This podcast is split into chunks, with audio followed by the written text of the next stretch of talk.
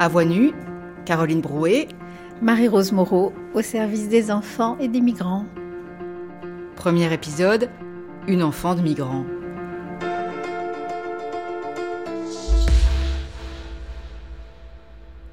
Bonjour Marie-Rose Moreau. Bonjour Caroline Brouet. Médecin, membre de l'Académie de médecine. Vous êtes psychiatre de bébés, d'enfants et d'adolescents. On dit plus souvent pédopsychiatre, mais c'est ainsi que vous préférez vous présenter vous-même. Psychanalyste également. Et vous êtes la chef de file actuelle de l'ethnopsychanalyse et de la psychiatrie transculturelle en France et en Europe. On a cinq émissions pour expliquer ce que c'est. Autrement dit, vous êtes une femme d'écoute et de soins. Certaines personnes diraient que vous soignez les cœurs et les âmes des enfants, de tous les enfants, d'ici et d'ailleurs. Vous-même avez exercé votre métier ici, à la Maison de Solène, à Paris, où vous nous recevez dans votre très beau bureau, très chaleureux. Et avant, à l'hôpital Avicenne de Bobigny, ici et ailleurs, puisque vous avez été consultante pour Médecins sans frontières pendant 30 ans, ce qui vous a mené dans de très nombreux pays. En même temps, qu'on soit d'ici ou d'ailleurs vous importe à la fois peu, il s'agit toujours d'enfants et de familles en souffrance, quelle que soit leur origine, et beaucoup, puisque votre particularité est de tenir compte de la culture de chacun, sans perdre de vue l'universalité de vos valeurs. Ce qui est sûr, Marie-Rose Moreau, c'est que dans votre pratique, l'altérité est fondamentale. Vous faites beaucoup parler les autres, vous parlez beaucoup des autres, vous êtes d'ailleurs aussi professeur de psychiatrie de l'enfant et de l'adolescent à l'Université de Paris, vous écrivez beaucoup sur vos activités, très nombreuses, vous êtes l'autrice d'une vingtaine de livres. On a donc estimé qu'il était temps que vous nous parliez un peu de vous, des récits qui vous constituent, du socle de votre théorie et de votre pratique. Commençons donc par l'origine de votre vocation. C'est très simple. Si je vous demandais quelle est l'origine de votre vocation, d'où vient cet amour de l'autre, est-ce que vous sauriez répondre? Alors, bien sûr, je me suis posé la question euh, et on me l'a posée. Et je crois que j'ai fait des réponses euh, qui se sont complétées au, au fur et à mesure du temps. Mais, euh, mais vraiment, je crois que la première fois où j'ai imaginé ce que j'allais faire quand je serais grande, c'était autour d'un épisode euh, qui s'est passé euh, avec ma grand-mère paternelle. Elle s'appelait Carlotta et c'était une femme simple et modeste qui avait eu une vie extrêmement difficile parce que abandonnée par son père qui était parti en Argentine sans donner de nouvelles, euh, donc élevée par une dame qui s'était occupée d'elle dans un tout petit village castillan. Et puis ensuite, euh, elle a perdu son mari euh, assez vite. Elle a eu quatre enfants et elle a perdu son mari. Et elle a élevé ses enfants toute seule dans des conditions très difficiles. Et cette grand-mère était considérée en particulier par ma famille maternelle, mais aussi par disons, l'entourage, comme une grand-mère un, peu particulière et voire indigne. Il y avait des mots parfois qui la qualifiaient, que j'entendais, euh, qui étaient des mots négatifs, des mots dépréciatifs. Et puis, donc, un jour, je devais avoir vers euh, l'âge de 8 ans, et je dis euh, à ma grand-mère qui était venue nous visiter en France, je lui dis, mais grand-mère, pourquoi on dit de toi que tu es une femme indigne? Et elle n'était pas du tout étonnée de ma question. Elle me dit, écoute, c'est bien que tu me poses cette question parce que ça va me donner l'occasion de te dire quelque chose qui est important pour moi de te dire. Et donc, euh, elle me dit, voilà, on, dit que je suis une femme indigne parce que, euh, par exemple, je, je, fais des choses que les autres font pas. Quand c'était très difficile pour moi d'élever mes enfants, j'avais à peine euh, de l'argent pour euh, leur trouver à manger. Et puis je gardais toujours un tout petit peu d'argent pour que une fois par an, je puisse aller au cinéma. Et pourquoi c'était si important d'aller au cinéma? Tout ça, elle me le raconte en espagnol. Parce que dans la vie, las ilusiones, les illusions, c'est plus important euh, que la réalité les illusions. Mais c'est un mot très fort. Beaucoup plus tard, j'ai cherché partout les connotations de ce mot, mais c'est les illusions. Bien sûr, on le traduit comme ça, mais c'est quelque chose qu'on trouve dans le théâtre espagnol, qu'on trouve euh, dans la littérature classique. c'est vraiment quelque chose de l'ordre de l'être quelque chose qui fait qu'on est des humains, on a des illusions. C'est comme dans Don Quichotte, il a plein d'illusions là qui lui font traverser le monde. à ce moment-là, je dis à la illusiones. Et elle me dit, bah oui, quelque chose qui est très fort, qui est à l'intérieur de chacun et qui fait que on est en vie, on reste en vie et puis on fait euh, les choses qu'on doit faire et des grandes choses. Et elle dit moi, je pense que toi, tu vas faire ça quand tu seras euh, grande, tu vas ranimer, aller chercher toutes ces pépites qu'il y a à l'intérieur de tous les gens et parfois les gens ils le savent pas et d'ailleurs ça les rend malheureux. Donc toi, tu vas faire ça. Ah, j'étais contente d'avoir posé la question. Et manifestement, vous n'avez pas oublié la réponse. non. Effectivement, on peut parler d'une origine de votre euh, choix thérapeutique, Marie-Rose Moreau. Alors, vous avez dit que elle venait, votre grand-mère Carlotta, vous visiter en France, et puis qu'elle vous parlait espagnol. C'est dire que vous avez des origines espagnoles. Vous êtes né en 1961 en Espagne, dans une commune de, la province de Salamanque, en Castille sous un nom différent, puisque Marie-Rose Moreau est un nom francisé. On va le voir ensemble. Sous le nom de Maria del Rosario. Et vos parents étaient des parents plutôt modestes qui, quelques neuf mois après votre naissance, ont choisi de fuir l'Espagne, qui était une Espagne franquiste hein, à l'époque, pour venir en France. Et vous voilà, toute petite, vous, aînée, euh, à l'époque, vous étiez bébé, quoi, vous aviez à peine un an, dans un petit village des Ardennes. C'est là que vous avez grandi. Oui, oui, c'est ça. Je suis née à Ciudad Rodrigo, donc dans la province de Salamanque, de Castilla et Léon, euh, une très belle ville à la frontière euh, portugaise. Et puis, effectivement, comme vous le dites, bien nommée. Ma mère disait toujours, aussi, parce qu'elle m'appelait comme ça, Rose, tu es très bien nommée. Et j'ai été nommée Maria del Rosario, Marie du Rosaire. C'est un prénom qui m'a été donné parce que j'ai été baptisée le jour de la Sainte du Rosaire. Ma marraine et mon parrain ont choisi ce, prénom pour me protéger sachant qu'avant moi, il y avait, j'avais un petit frère et une petite sœur qui étaient décédés. Donc du coup, c'était très important de bien me protéger et de m'arrimer à la vie. Euh, et donc ma mère, euh, avec beaucoup de fierté, considérait euh, que j'étais extrêmement bien nommée et que donc rien ne pouvait m'arriver et que j'avais un bagage pour la vie extrêmement fort.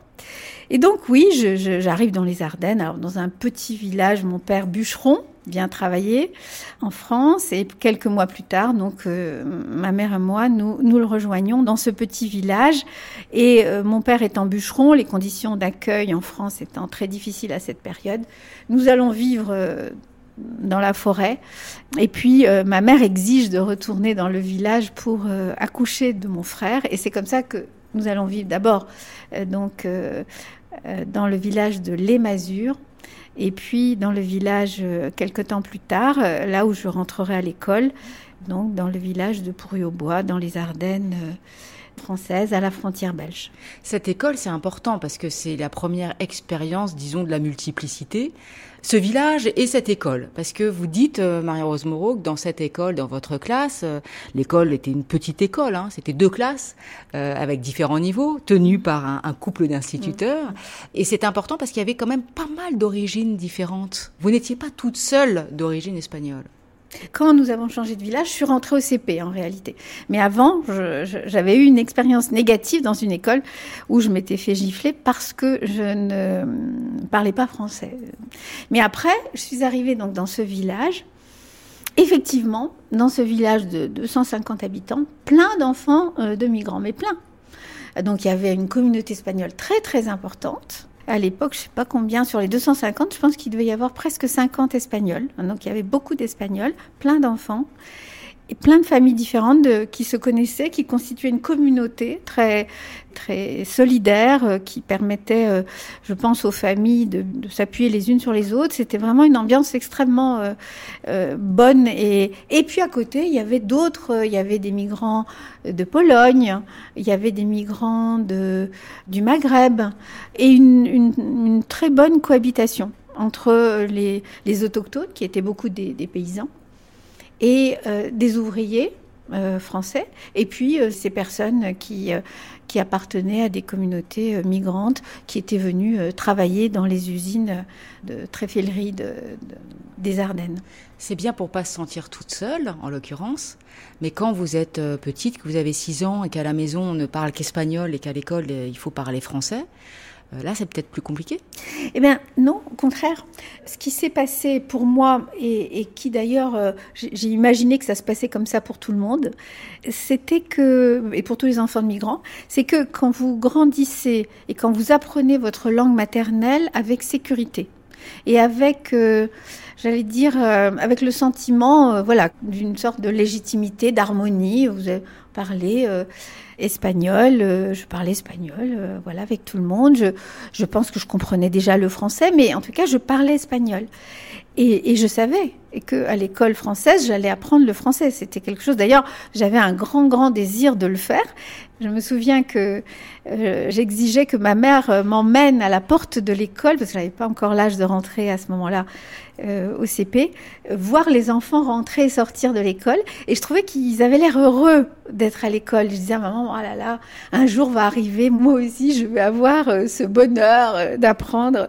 Et ma mère se tenait droite comme un pic devant l'école avec cette exigence, parce que vraiment c'était tout à fait étonnant, mais je voulais voir les enfants sortir de l'école. Bon. Et donc un jour est arrivé où moi je suis rentrée à l'école et je comprenais le français, mais je ne le parlais pas, c'est sûr. Mais en quelques jours, j'ai appris. C'est normal. Tous les enfants font comme ça. Vous aviez quand même cette expérience que vous avez évoquée tout à l'heure. Oui, oui, mais oui, mais c'était d'avoir été giflé parce que vous ne compreniez pas la langue. Donc, mais, euh, oui, mais il fallait l'apprendre parce que sinon vous seriez pris une autre gifle. Sûrement, mais euh, ça, je me suis dit que ça m'arriverait plus jamais. Mais qu'on me gifle parce que je ne parlais pas le français. Mais quand même, ce que je voulais dire, c'est que pour les enfants, apprendre le français à l'école, c'est extrêmement facile. D'abord parce que vous êtes imbibé quand même, vous le comprenez un petit peu, euh, vous le parlez un petit peu, mais l'apprendre bien à l'école, à cet âge-là, alors maintenant en plus c'est trois ans, mais là c'était six ans, c'est d'une facilité incroyable parce que les enfants, ils ont la plasticité, ils ont euh, la capacité euh, d'apprendre une, deux, trois langues sans aucune difficulté. Euh, ce qui peut leur poser problème, c'est si on dit que la langue maternelle, c'est moins bien que la langue française. S'il y a une hiérarchie. Mais sinon, c'est vraiment...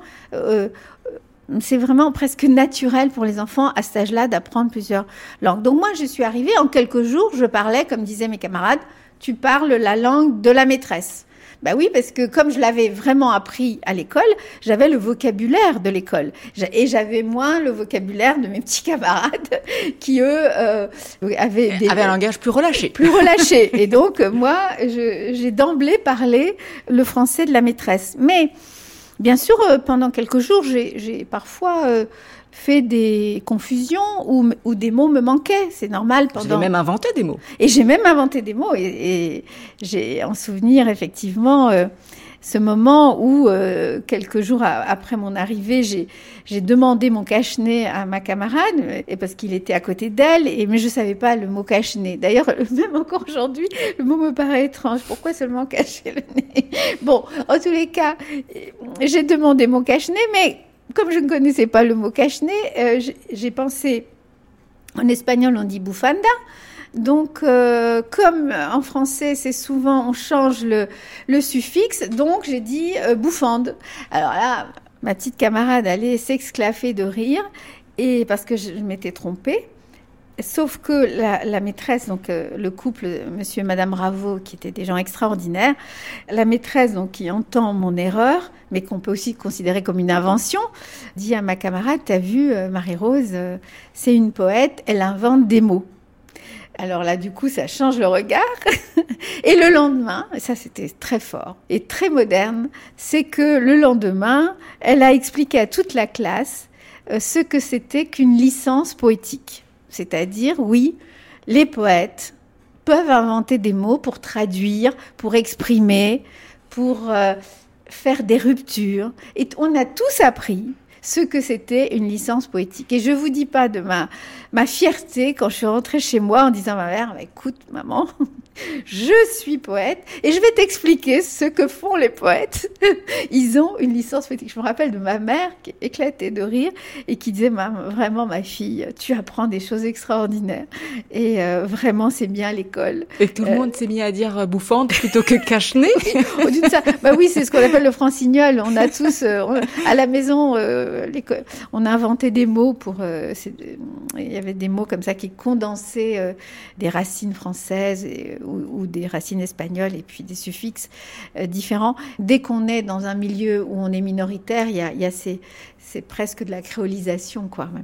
Effectivement, euh, ma, ma, mère avait trouvé ça très drôle et elle avait, elle avait considéré qu'on apprenait des choses essentielles à l'école française. Et, ce qui était important, c'est de montrer qu'être bilingue, c'était pas un problème. Eh bien oui, mais ça, je crois que c'est pas acquis aujourd'hui. C'est-à-dire qu'encore aujourd'hui, malgré euh, tous les progrès de la linguistique, malgré tous les progrès euh, de la psychologie, qu'elle soit ou pas transculturelle, on ne comprend pas toujours que, quel que soit le niveau de langage des enfants, le fait d'avoir de connaître un peu de kabyle, un peu de soussou, un peu, et puis euh, d'apprendre le, français, c'est une richesse. C'est quelque chose en plus. C'est pas quelque chose en moins. C'est pas un obstacle. C'est une richesse. Et en plus, c'est le parcours des, enfants euh, de migrants.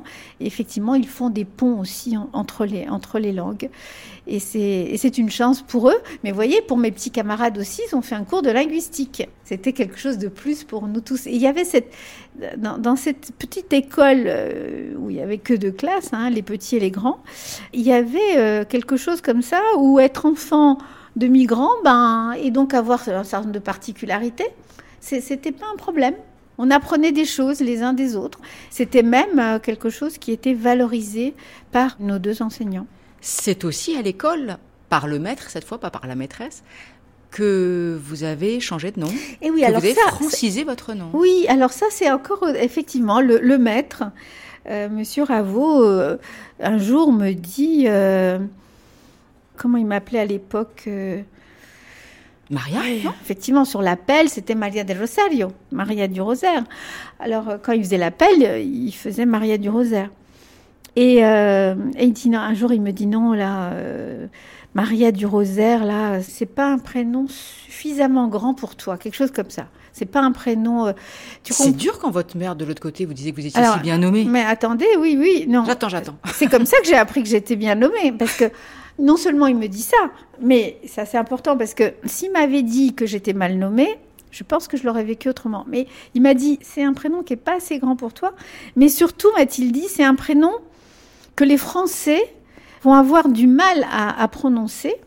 Et donc, euh, tu vas avoir un grand destin en France. Et donc, il faut qu'on puisse t'appeler d'une manière plus aisée. Et là, il commence à me dire, mais comment t'appelles ta mère, ton père, euh, les, gens dans le village et tout ça? Alors, j'ai plein de prénoms, hein, mais c'était beaucoup Rosie ou Rosaire ou, Maria ou Maria del Rosario ou Maria du Rosaire. Bon. Et donc, euh, j'énumère tous mes prénoms. Et il me dit, ben, Marie-Rose. C'est un classicisme euh, français, euh, un peu désuet, mais Marie-Rose. On va t'appeler Marie-Rose. Donc, je rentre chez moi et je dis à ma mère, l'instituteur veut m'appeler Marie-Rose. Et c'est là où elle me raconte, mais tu sais, tu es très, très, très bien nommée, très, très bien nommée. Donc, n'aie pas de crainte, la multiplicité ne, nuit pas. Et donc, euh, comme tu es bien nommé, tu peux accepter plein d'autres prénoms. Donc, tu peux tout à fait accepter euh, des noms français. Si Marie-Rose, ça te paraît bien, euh, lui, l'idée que l'école française, quand même, si elle disait quelque chose, c'est que ça avait un sens, hein, parce que chez moi, l'école, c'est sacré de manière sans doute différente pour mon père et ma mère. Mon père, lui, avait vraiment cette idée que, que l'école française, c'était euh, l'endroit où, on, apprenait les idées, les valeurs. Euh, donc, ces enfants, il fallait qu'ils deviennent tous euh, docteurs au sens de savants. Surtout la première, surtout l'aînée. Tous, tous, tous, tous, tous, les cinq. Il avait, enfin, il avait vraiment l'idée que c'était, on fabriquait des, il fallait fabriquer des, des intellectuels d'une certaine façon, et que donc, euh, donc Marie-Rose, ben, très bien, Marie-Rose, euh, tu peux accepter, ça changera pas ta nature, ni ta protection, et, et la multiplicité, ça, ça fait du bien. Oui, voir ça va t'aider plus tard à avoir ce, ce, ce, grand destin. Sans doute, mais voilà, euh, c'était alors dit comme ça, ça vous l'avez pris différemment. Ah, je l'ai pris, oui. Je alors dit par l'instituteur, euh, comme ça, il avait anticipé quelque comme l'idée que je, que moi j'étais dans un village de 250 habitants, hein, donc un grand destin. Euh, je ne sais pas ce que ça veut dire. Personne n'avait eu son bac à cette période. je crois que j'étais la première à l'avoir. Bon, donc, euh, vous voyez, c'est difficile, euh, on n'imaginait pas trop. Mais en tous les cas, lui, il le faisait avec une, très bonne intention de, comme ça, l'idée de, rêver quelque chose et d'anticiper quelque chose de bon pour moi. Et puis, de l'autre côté, euh, mes parents disant, ben, ça peut faire du bien de, et ça remet pas en cause le nom qu'on t'a donné. Donc, effectivement, je l'ai vécu plutôt comme une chance. Une scolarité, donc là on est euh, sur la primaire, hein, sur la petite enfance, Marie-Rose Moreau, mais euh, au collège, au lycée, je crois que vous retenez surtout les mots d'encouragement. Oui. Euh, par exemple d'un proviseur hein, qui vous a encouragé, alors même que vous aviez séché un cours. Exactement. vous allez nous raconter si vous le voulez. Mais donc vous retenez surtout les mots d'encouragement, euh, l'accueil, pas de problème de non-intégration, en tous les cas, pas de rejet hormis cette gifle mm. tôt, mais après, c'était oui. plutôt, disons, jusqu'aux études. Hein. On va passer à autre chose après, mais mm, allons fleuve tranquille.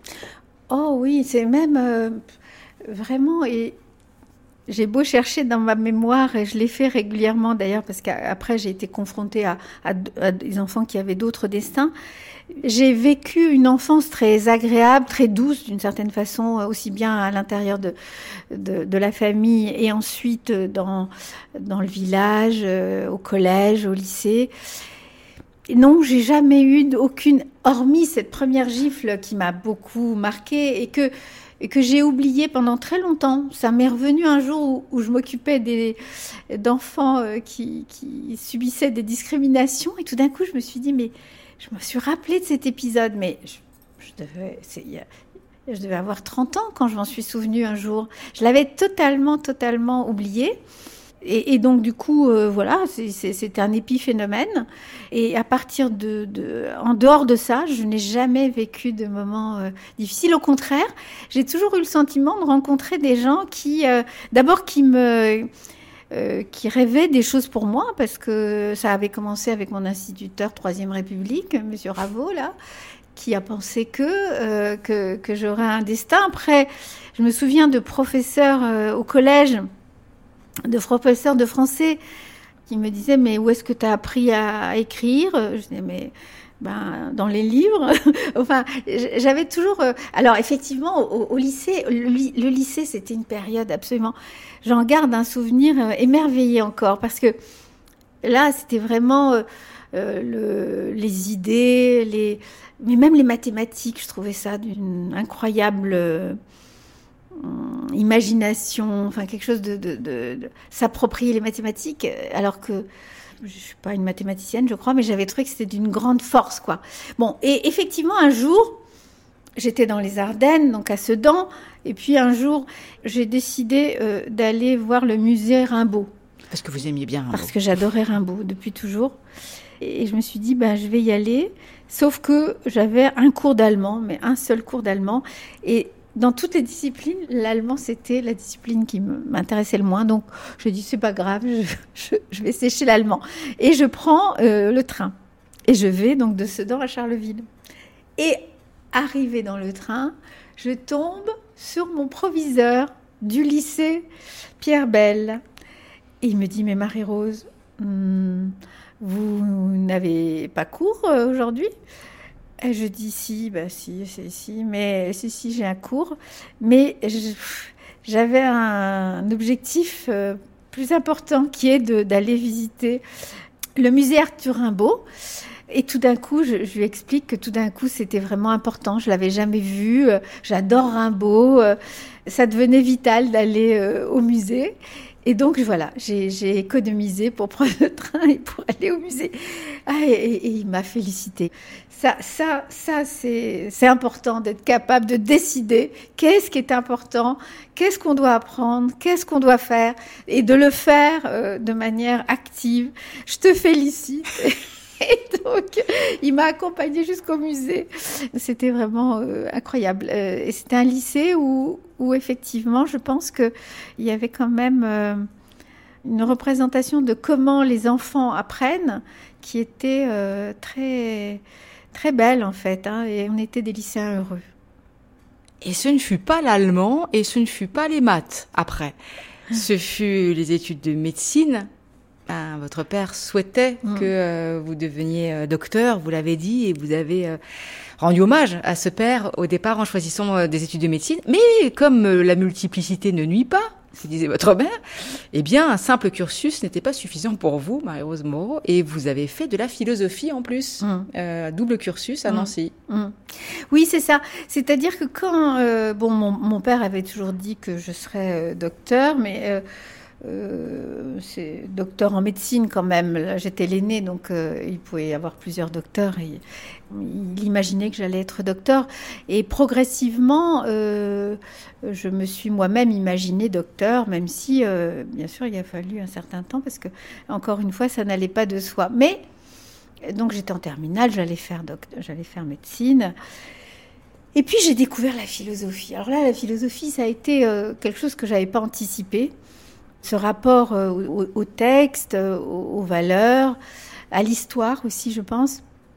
Et puis quelque chose que j'ai compris un peu plus tard, euh, qui était que quand même cette philosophie enseignée comme elle m'était enseignée à cette époque, c'est-à-dire de manière c'était une philosophie très française, très inscrite dans l'universalisme français et euh, dans l'histoire des idées françaises.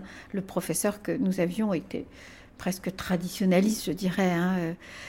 Et donc, euh, je pense que dans ce dans cette appropriation de la des méthodologies, du vocabulaire, des manières de penser, en philosophie en particulier dans la tradition française, morale et politique, peut-être plus morale encore que politique à cette époque, j'ai construit l'idée un peu implicite, mais que c'était quand même une manière, cette philosophie-là, à la française, d'accéder, euh, de manière un peu active, mais d'accéder à l'universalisme français.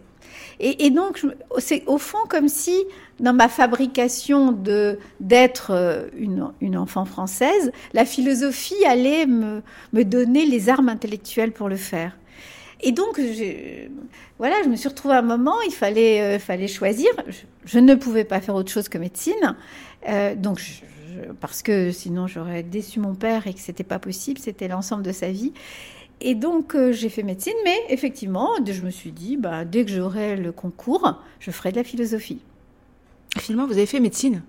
Et philosophie. et vous avez fait médecine et philosophie, et puis vous vous êtes spécialisé ah. en pédopsychiatrie. Soigner les enfants, c'est ce que vous nous expliquerez demain. Pourquoi maintenant les enfants? À demain. Merci beaucoup, Marie-Rose Moreau. À demain. À suivre l'épisode 2, Soigner les enfants.